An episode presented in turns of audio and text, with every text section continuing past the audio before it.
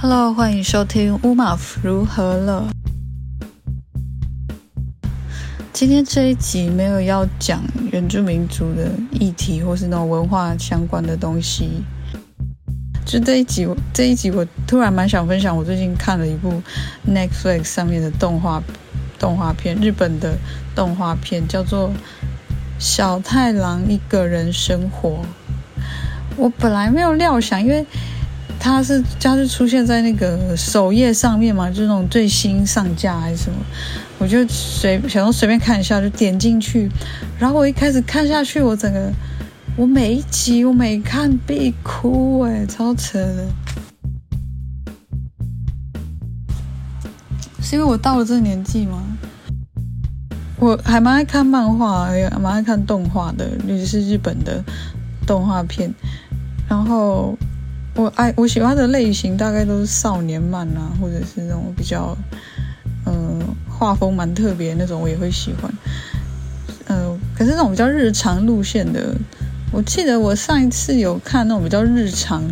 日常生活那种漫画，应该是那个吧，《四叶妹妹》，应该有人看过吧，《四叶妹妹》，我觉得那一部也好好看哦。我本来是不觉得我会喜欢。这个风格，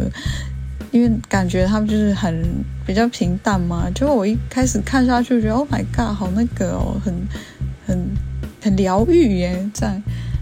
对，所以但我先不讲事业妹妹。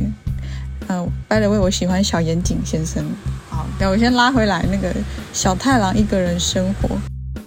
就是这一部片，它是讲什么呢？我应该。不会爆雷啦，而且他都已经，他都已经那个，他全全整个系列都已经放上去了。就是小太郎一个人生活这一部片呢，顾名思义，他就是在讲一个叫小太郎的人一个人生活。啊，小太郎角色设定，小太郎他是一个四四五岁大的小孩，然后一个人租了一个公寓的房间。这个设定本身是。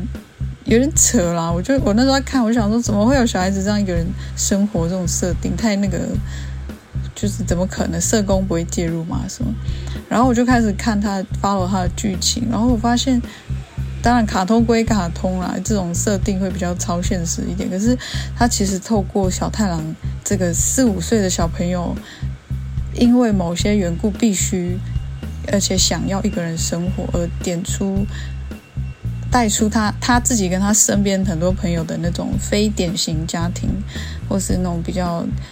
嗯、特别的行业出身的人，他们的生活的一些为难之处。可是这个作品我觉得很厉害的是，他用日常轻松那种可爱的方式去点出那些让人感觉有时候会心酸酸的一些状况。但是因为小太郎就是这个主角呢，他这个设定上虽然他才四五岁，可是他比一般四五岁就是跟他的幼稚园的同学比起来，他相当的成熟，相当的呃独立自主。然后当然这样看就觉得，怎么可能四五岁小孩这么独立自主？可是透过那个剧情就知道说，为什么这孩子从小就那么努力的要很独立、很坚强，而且都会把那种呃，他要他要。坚强，他要独立那种，呃，口吻就是挂在嘴边了，像有点像一个小大人，就很可爱。我觉得这部剧子呃蛮我蛮推荐，虽然我才看了几集而已，可是我这每一集都有都让我有一些哭点。就算那些状态不是出现在我自己家庭中的那种状态，但是就会很有，嗯，就会觉得有一些。有一些人的人生，他真的不会是最样板、最大家以为就是一个家庭，然后有了小孩，然后就幸福快乐的生活。其实，其实并不是都是这样子。然后有了爱情，有了亲情，有了友情，嗯，就是有这些东西，也许可以帮助你去度过一些人生中很困窘。困窘的时刻，什么等等，就是还蛮正能量的片子。怎么样？我是上了年纪，是不是？就是开开始看这种剧情，就会很有那种感触。然后推荐大家去看，就是看了，如果你也跟我一样有有一些哭点的话，可能嗯，就是会蛮想要去思考说，有一些不同的出生背景的人，他们在社会上会遇到这样的事情，然后会特别心疼那个那个男那个主角，就是那个勾塔勾塔罗小太郎，因为他很很多事情他都表现得很早熟嘛，像有一集就是说。我讲这应该还好啦，不会太暴雷啦。就是有一集，就是讲说，呃，反正他有一个人，他就是有一个大人，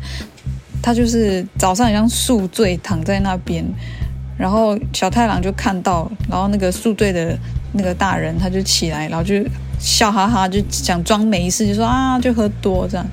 然后结果小太郎一看到他的脸，就二话不说就往门外奔奔去，就往便利商店奔去这样，然后。他的旁边的朋友就是把其他大人就赶快跟上去说：“你小太郎你要忙什么？”就小太郎冲去便利商店买了那个冰冰的饮料，就是那种冰冰结冰水吧，还是什么结冰水的？就是买那个冰冰的饮料，然后他又冲回来去找那个那个宿醉的大人，然后那个宿醉的。的大人，而且好像那大人就是那种宿醉，然后是倒在门边，就是整个，就是整小朋友整个目睹这一切，然后小太郎就把那个冰冰的饮料拿给那个大人，然后他就是，然后那个大人就说：“哎呦，你好贴心，还帮我买茶这样子。”然后结果小太郎是说什么？然后他说：“你赶快拿这个冰敷在眼睛上面，因为昨天哭过的话，那个眼睛肿肿的，所以你现在赶快冰敷，就会赶快消肿。”然后那个那个大人就吓到，就说你怎么知道？他就心里想说，这个小朋友怎么会知道他昨天哭过？他眼睛有肿的那么明显吗？然后包括小太郎旁边的另外一个大人，就他的邻居，就是也没有发现那个那个宿醉的人是那个眼睛是因为昨天哭过。然后小太阳就悠悠的说，他他以前常常看到大人在哭，所以他知道那个哭过的眼睛是什么样子。哦，我看到我听到这边，我就整个于心不忍。然后我就回想，确实有一些我接触过一些小朋友，他们他们有时候表现的都是异常沉稳成熟，也确实是因为他们的家庭因素会让他们变得比较比比一般的那种同年龄小孩就会更更稳重的感觉，或者是更敏敏感于他人的脸色等等。好，所以我我光看到这一段，我就觉得很那，就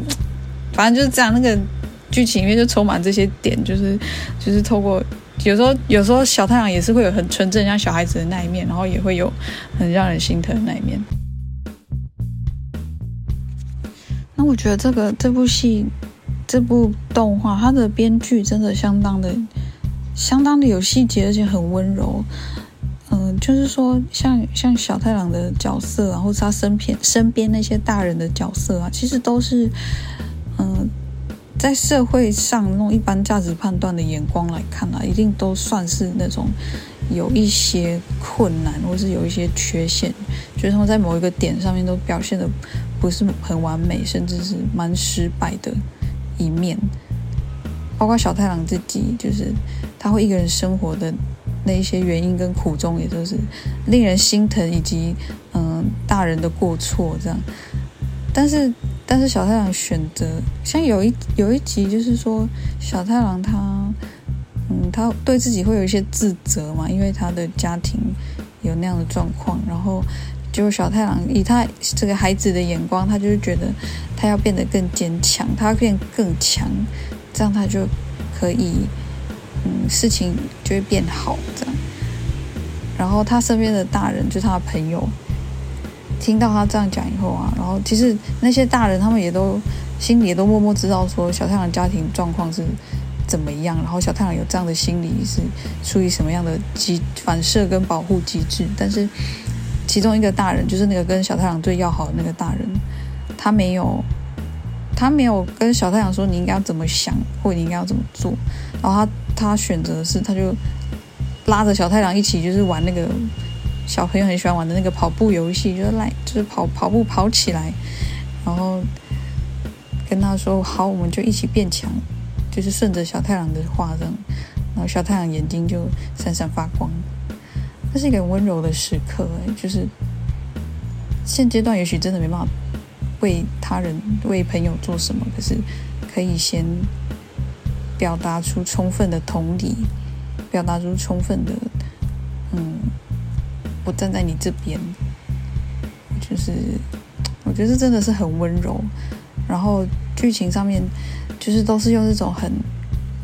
嗯，没有那种很华丽的、很浮夸的表达